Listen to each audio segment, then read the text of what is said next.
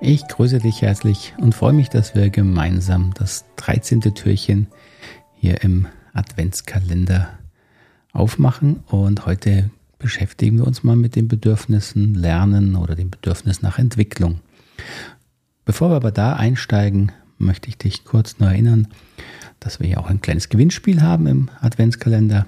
Also wenn du schöne Gewinne rund um das Rosenberg-Modell haben möchtest oder die Chance darauf bekommen möchtest, trag dich gern unten in die, in die Liste ein. Den Link findest du in den Shownotes unterhalb des Videos oder des Podcasts. Lernen und Entwicklung als Bedürfnisse. Was heißt das? Mir ist ja wichtig, dass wir hier in dieser Serie gemeinsam drüber nachdenken. Also es soll eine Anregung sein, dass du auch hineinspürst, ist das ein Bedürfnis, wie fühlt sich das an und ich teile dir gerne natürlich meine Erfahrungen damit, aber es soll ja ein gemeinsames Entdecken sein.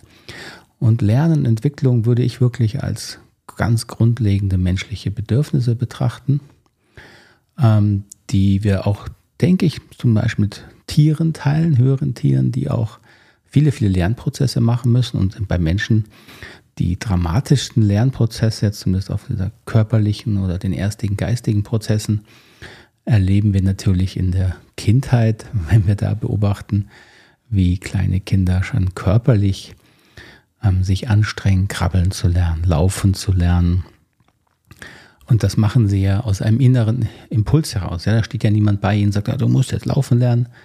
Ich denke mal, sie beobachten natürlich, sie nehmen wahr, rundherum alle laufen und dann wollen sie das auch lernen. Und das ist ja der Grundimpuls bei diesen Bedürfnissen. Ja, wir wir möchten, wir wollen, teilweise müssen wir natürlich uns weiterentwickeln. Und diese Fähigkeit ist in uns angelegt und das nennen wir eben dann Bedürfnisse. Wir haben also diesen Impuls, uns neue Kompetenzen, Fähigkeiten, Wissen anzueignen. Und das kann natürlich unterschiedliche ähm, Aspekte haben. Ganz körperlich, also wir können körperliche Prozesse lernen und uns verbessern. Wir können seelisch-emotionale Prozesse ähm, lernen. Also wir können lernen, besser zu kommunizieren. Wir können lernen, uns besser, unsere Emotionen besser wahrzunehmen. Ich vermute, dass äh, dein Impuls, das Rosenberg-Modell zu lernen, die gewaltfreie Kommunikation auch damit zu tun haben, dass du lernen möchtest, dich weiterentwickeln möchtest. Zum Beispiel in deiner Selbstwahrnehmung, in deiner Fähigkeit, deine Bedürfnisse klarer zu kommunizieren, vielleicht in Konflikten ähm, besser umzugehen und so weiter. Und es gibt natürlich auch ganz geistige Themen, wo wir weiter lernen müssen und können. Also das sind vielleicht so auch so drei Impulse, jetzt mal ganz, was ich mir gedacht habe, wo man ein bisschen vereinfacht drauf schauen kann. Ähm, warum wollen wir denn lernen, weiterentwickeln? Da gibt es natürlich, wie gesagt, diesen ganz, diesen ganz natürlichen organischen Wachstumsimpuls, laufen lernen, dann glaube ich, dass wir natürlich auch in Phasen kommen, wo wir äußeren Anpassungsdruck erleben. Also wenn wir äh, erwachsen werden, dann erleben wir, wir wachsen in eine Gesellschaft hinein, wo man eben Geld verdienen muss, einen Platz in der Gesellschaft finden muss, einen Beruf erlernen muss, um da ähm, auch seinen, seinen Platz zu finden. Und das ist natürlich nicht immer nur angenehm. Also es ist auch ein äußerer Anpassungsdruck, der uns dann dazu bringt, dass wir lernen. Ja, wie was passt zu mir, welchen Beruf will ich erlernen. Und wenn wir dann einen Beruf anfangen, dann müssen wir ja meistens auch ganz viele neue Prozesse uns aneignen. Und es gibt natürlich so als dritten vielleicht das, das, was wir manchmal vergessen, dass wir auch durch Schmerzen lernen. Also das typische, äh, ich äh, fasse auch eine heiße Herdplatte als Kind und lernen ganz schnell, oh, das kann sehr, sehr wehtun und in Zukunft werde ich das vermeiden und erstmal prüfen. Das ist ein sehr, sehr schneller Lernprozess. Also es gibt eben eine Abstufung von ähm, Lernen und Entwicklung, der aus Schmerzvermeidung entsteht und natürlich auch hin zu dem Genießen und die schönen Gefühle dabei haben, indem ich neue, äh, mir neue Kenntnisse aneigne, neue Prozesse lerne, Sport mache, mich da körperlich verbessere, vielleicht Musik lerne, mich mit geistigen Themen befasse. All das sind Lernprozesse, die ja aus sich heraus dann auch angenehme Gefühle ähm, haben, aber natürlich oft auch mit Anstrengungen verbunden sind. Deswegen will ich auch so ein bisschen anregen, drüber nachzudenken. Es ist eben nicht immer so, dass wir sagen können, naja, wenn sich Bedürfnisse erfüllen, dann fühlt sich das per se immer gut an oder mal andersrum gesagt, immer wenn es sich gut anfühlt, nur dann ist ein Bedürfnis erfüllt. Das gilt eben zum Beispiel bei diesen Bedürfnissen Lernen und Entwicklung, glaube ich nicht unbedingt. Da gibt es eben auch einen Bereich, wo wir einen gewissen Anpassungsdruck von außen haben, der nicht immer angenehm ist. Also ich zum Beispiel kann das gut nachvollziehen. Ich habe mir ganz viele ähm, Themen aneignen müssen, einfach auch aufgrund meiner Arbeit, meiner Selbstständigkeit, die mir auch nicht leicht gefallen sind, ähm, muss man sich halt beschäftigen, wenn man selbstständig ist und nicht gleich alles delegieren kann. Und das hat mir nicht immer Spaß gemacht, aber es hat mich weitergebracht. Ich habe gelernt und äh, konnte mich dann so, also mein, mein, so mein Geschäft hier mit aufbauen. Und natürlich gibt es Bereiche, wo das Lernen angenehmer ist. Also ich versuche seit einigen Jahren zum Beispiel Gitarre zu lernen, immer wieder mit Neuanfängen.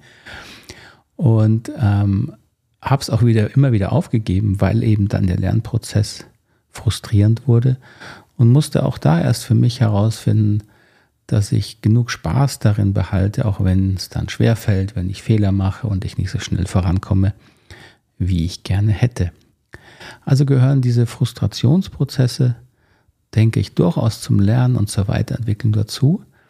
Und es darf natürlich nicht zu viel werden. Wir wissen, dass wenn wir zu viel Angst zum Beispiel haben, gerade im schulischen Kontext, ähm, lernen wir schlecht. Denn was wir dann lernen, wenn wir Angst haben, ist vor allen Dingen diese Angst zu vermeiden und das führt eben nicht immer dazu, dass das die beste Umgebung ist, in der wir dann wirklich das lernen, was wir denn da lernen sollen.